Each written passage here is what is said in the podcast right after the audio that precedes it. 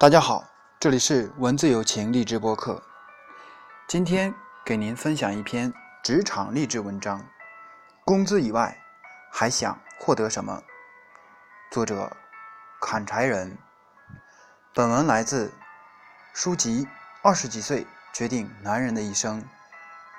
下面请听正文。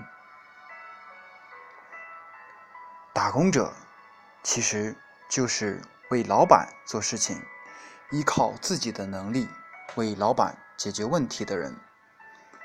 很多时候，我们给别人打工，拿到的工资只能和自己的付出成一定比例，有时甚至不成比例，往往是不成比例的居多。在这种情况下，工资和待遇。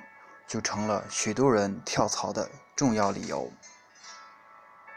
下面给大家讲一个故事：有一对农村姐妹来城里打工，由于两个人都没有学历、没有技能，甚至连自己想做什么都不知道，他们需要的就是一份能赚钱的工作。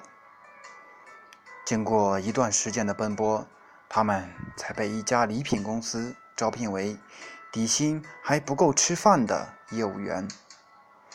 他们是这个行业里的新人，在城市里也没有任何关系。别的员工坐在公司里打打电话就能获得大量订单，拿到很高的提成，而他们却不得不提着各种各样的礼品，走街串巷上门推销。两个月过去了。他们每天早出晚归，见人便想尽一切办法推销自己的产品。可是，回报他们的不是大声的呵斥，就是冷漠的眼神，连看门的保安都看不起他们。他们每天都遭遇无数次的拒绝，身心饱受伤害，却连一件小礼品。都没有推销出去。他们每天早上带着希望出去，晚上带着失望回来。终于，对这个工作已经讨厌至极的妹妹绝望了。他认为这是世界上最糟糕、最没有前途的工作，连饭店里的刷碗工都不如。于是。他向姐姐提出另找工作。姐姐说：“这个工作我们已经干了两个多月，遭受到很多失败，同时也总结出许多不能成交的经验，也有了很多推销的技巧。如果现在我们放弃，那么这两个月就等于彻底白干了。”我们的损失不仅仅是两个月没有收入，还有在这两个月里认识的客户。妹妹却认为再这么耗下去，下个月会连吃饭的钱都没有了。于是，她不顾姐姐的劝告，毅然决然地离开了那家礼品公司。第二天，姐妹俩一起出门。妹妹拿着招聘报纸去找新的工作，姐姐提着样品又去拜访那些曾经拒绝他的人。那天晚上，离家时同样心情的姐妹，回来时却有了不同的收获。妹妹去了三家公司，均遭拒绝，姐姐却拿回了经过两个月努力获得的第一张订单。一家姐姐拜访了十次的公司，要召开一个大型会议，这次向他订购三百套精美的工艺品作为与会代表的纪念品，总价值二十多万元。姐姐因此拿到两万多元的提成，这是她自己连做梦都不敢想象的。从此，她走上了礼品推销之路。又过了半年，姐姐就用不着每天提着样品满城推销了，坐在办公室里打打电话，便能获得很多订单，平均每个月都能赚到一万多块。五年过去了，姐姐在这个城市里已经拥有了属于自己的汽车、住房和礼品公司。妹妹也有了一定的发展，工资从当初的几百元到了两三千元，但是他依然走马灯似的换着工作。好公司几个月内辞掉他，他。在一两个月内炒掉破公司的老板，就这样，一年下来也攒不了几个钱。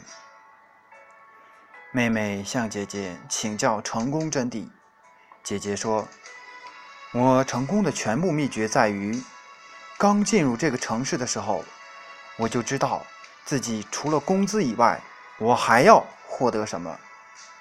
但是你工作五年了，现在。”还只是有一个工资的概念而已。为了提高工资和获得较好的待遇，有的人从这家公司跳到那家公司，从这个行业跑到那个行业。每一次跳槽都是新的开始，每一次跳槽都是对自己已经拥有的无形资本的放弃。所以。这样的人，无论怎么跳，都是在一条横线上平行的移动，很难有大的向前跨越。在自己不喜欢的行业工作，没有明确的人生规划和目标，很难做到百分之百的投入，只能是混时间、混工资，骗别人、骗自己。在这样的情况下，我们的能力。不会有太大的长进，反而会增加自己的惰性。每一天都是随波逐流，打发时间，或者被时间打发。人的能力不进则退，在自己不愿投入的行业工作，只能是为了一点收入而去应付或者对付，根本不能培养自己的能力。更不会积蓄自己的无形资本。一个人，特别是平民子弟，家里需要钱，自己需要钱，自然会把钱看得非常重要，无形中让钱的多少主宰了自己的选择。找工作，月薪和待遇自然成了大家的重要参考，往往会导致我们只能想着。今年甚至是这个月自己能赚多少，连明年自己做什么都不会去打算，忽略了自己在一个行业的无形价值和前途。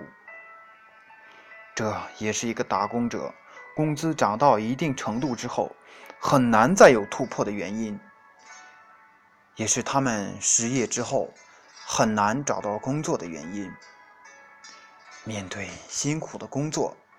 不以位卑而消沉，不以责小而松懈，不以心少而放任。相反，要多想想，在工作中除了工资以外，还能获得什么，而不是简单的转身走人。